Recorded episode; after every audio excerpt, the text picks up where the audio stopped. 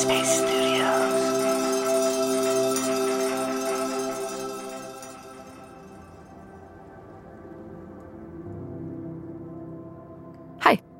mein Name ist Miriam. Schön, dass du heute wieder mit dabei bist. Ich begrüße dich herzlich bei einer neuen Folge von Langsam Achtsam. Es gibt im Leben so viele Situationen, in denen wir gar nicht oder erst spät bemerken, dass wir uns besser abgrenzen müssen. In Liebesbeziehungen, in Freundschaften, von unseren Eltern, von alten Glaubenssätzen oder auch von der Arbeit. Das ist wichtig, um mehr Kraft für uns zu haben. Für unsere Interessen, Hobbys oder einfach für die Dinge und Menschen, die uns gut tun und unser Leben positiv bereichern. Ich merke oft, dass ich eigentlich viel mehr Zeit für mich brauche, um mich zu sortieren, Begegnungen und Erfahrungen zu verarbeiten und die Geschichten aus meinem Alltag in mir sacken zu lassen. Wenn ich zum Beispiel eine Coaching-Session hatte, die mich sehr berührt hat, beschäftigt mich das trotz meiner jahrelangen Erfahrung manchmal noch ganz schön stark in meiner Freizeit. Oder Freundinnen, die mir erzählen, dass etwas Schlimmes in ihrem Leben passiert ist. Oder aber auch einige Familienmitglieder, die manchmal denken, ich sei ihre persönliche Privattherapeutin. All das wirkt in mir und löst unterschiedliche Emotionen wie Trauer, Wut und vor allem das Gefühl von, ich brauche Raum und Zeit für mich aus. Abends vorm Einschlafen kommen dann die klaren Signale. Ich bin zu müde, aber in meinem Kopf schwirren unendliche Gedanken kreuz und quer. Ich bin innerlich unruhig, ich schlafe schlecht oder fühle mich morgens unausgeruht. Offenbar habe ich nicht genügend auf mich geachtet. Ich bin aber durch Übung in den letzten Jahren schon viel besser darin geworden, auf mich zu achten.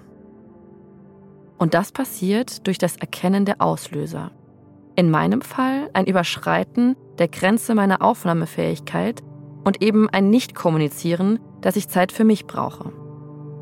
Durch die Übung hat mein Gehirn mittlerweile gelernt, automatisch frühzeitig zu erkennen, dass sich eine Belastungsgrenze nähert. Und das mit Hilfe von Neuroplastizität. Darauf komme ich gleich nochmal zurück. Das Tempo des Alltags und unserer Gesellschaft ist enorm hoch und wir merken oft gar nicht, was wir alles erledigt haben und rasen durch den Tag und von einer Woche in die nächste. Wiederholungen von neuen Verhaltensweisen führen zu neuen Strukturen im Gehirn.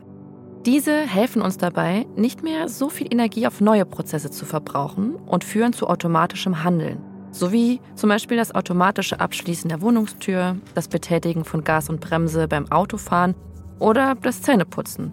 All das läuft zumindest halbautomatisch ab.